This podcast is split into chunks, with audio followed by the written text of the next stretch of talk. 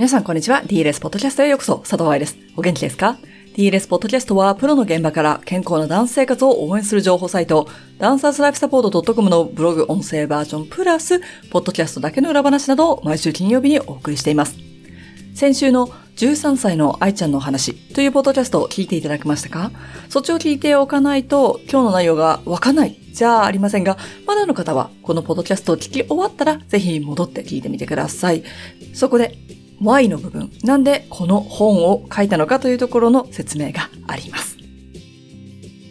今まで8月1日に出版された新しい本の話を何度もポッドキャストでしてきているのですが、一度も本の題名を読んだことがないと気がつきまして、今更感があるのですが、今日のポッドキャストの題名は、本の題名、解剖学バレエレッスンとしてみました。この題名、私が選んだわけではありません。最初に連載のオファーが来た時に、オファーの内容と連載名が決まっていたの。私だったら多分、バレエ解剖学とレッスンとかにすると思うのですが、単語の順番とは関係なく、バレエと解剖学とレッスンの話が出てくるんだろうなと思いますよね。その通りでございます。今日はこの本の初めに部分をポッドキャストでお送りしようと思いました。もうすでに手に取ってくれた方々は、もしかしたらすでに読んでくれている部分かもしれないんだけど、まだ持っていない人たちのためにと思ったので、DLS 歴が長い人でなくてもメルマガに登録してくれている人や DLS から月1勉強会のご連絡などが届く人はご存知のように私が書く文章は長いです。放っておくとずっと書いてます。喋る印象の方が皆さんには多分強いでしょう。ポッドキャストを聞いてくれているから当たり前と思われそうですが、それだけでなくライブやセミナーなど喋ることがお仕事の私ですが、DLS のスタートはブログでしたし、文章を書くことは億劫ではありません。長い文章を読んでくれている人の数が減っている SNS 時代なので、すごい速さで喋ることで伝えたいことをお話ししているというのが現状ですね。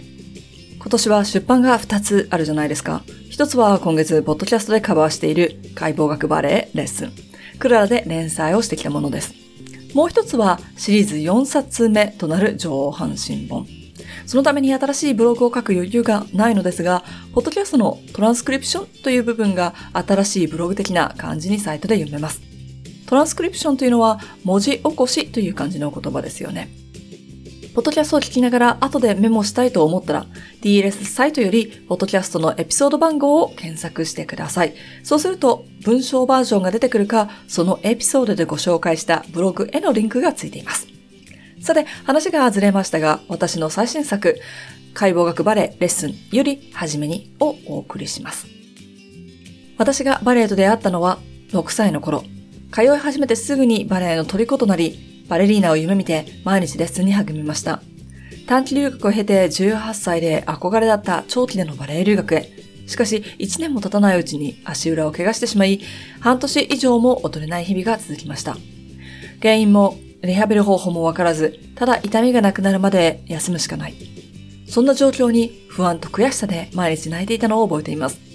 ようやく痛みが収まり、遅れを取り戻そうとリハーサルに取り組みましたが、今度はすねの骨が疲労骨折の一歩手前だと診断されて、またドクターストップを受けたのです。私が解剖学を学び始めたのは、夢を諦めるきっかけとなったこの怪我の原因を知りたいという強い気持ちがあったからでした。いくら才能があっても、学ぶ場所や先生に恵まれていても、チャンスが目の前に落ちていたとしても、健康で踊れるからだという土台がなければ舞台に立つことはできないし、踊り続けるためにはダンサー本人が正しい体の使い方を知っている必要がある。解剖学を勉強し始めて当たり前で見えていなかったとても大切なことに気がつきました。きっとこの本を手に取ってくださった皆さんもバレエに魅了され踊ることが大好きだという方ばかりだと思います。この本を通じてバレエの基礎であるバーレッスンの意味を学び、正しい体の使い方を知り、レッスンで実践し、この本のすべてを踊れる体を作るためのヒントにしてもらえたら嬉しいです。皆さんの夢のお手伝いができますように。いかがでしたか？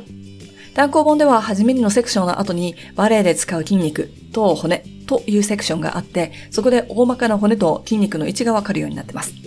その後はもちろん、レッスン前にチェックしてほしいバレエの立ち方が書いてあります。このセクションは連載最初のミーティングで頼みました。本当はグランバットマンの後にリンバリングのセクションになってたのかな？何か違うセクションがあったのですが、柔軟性の方でもなく土台をしっかりしてほしいという意見を適用してもらいました。皆さんがすでに知っているように、バレエの立ち方できてますか？は私の最初の本で、あまりにも分厚くて本自体が勝手に立つと話題となりましたから、この部分、基礎の部分にはこだわりがあります。すでに本を持っている方々はぜひ Amazon でレビューを書いていただけると、先週のポッドキャストでお話ししたように、若いダンサーたちの夢見る世界、住む世界が変わっていけると私は信じています。引き続き一緒に健康なダンス生活を応援していきましょう。今日もポッドキャストを最後まで聞いてくださってどうもありがとうございました。来週は本の中に出てくる Q&A セクションを抜粋してお送りいたしますので、そちらもお楽しみに。ハッピーダンシング、佐藤愛でした。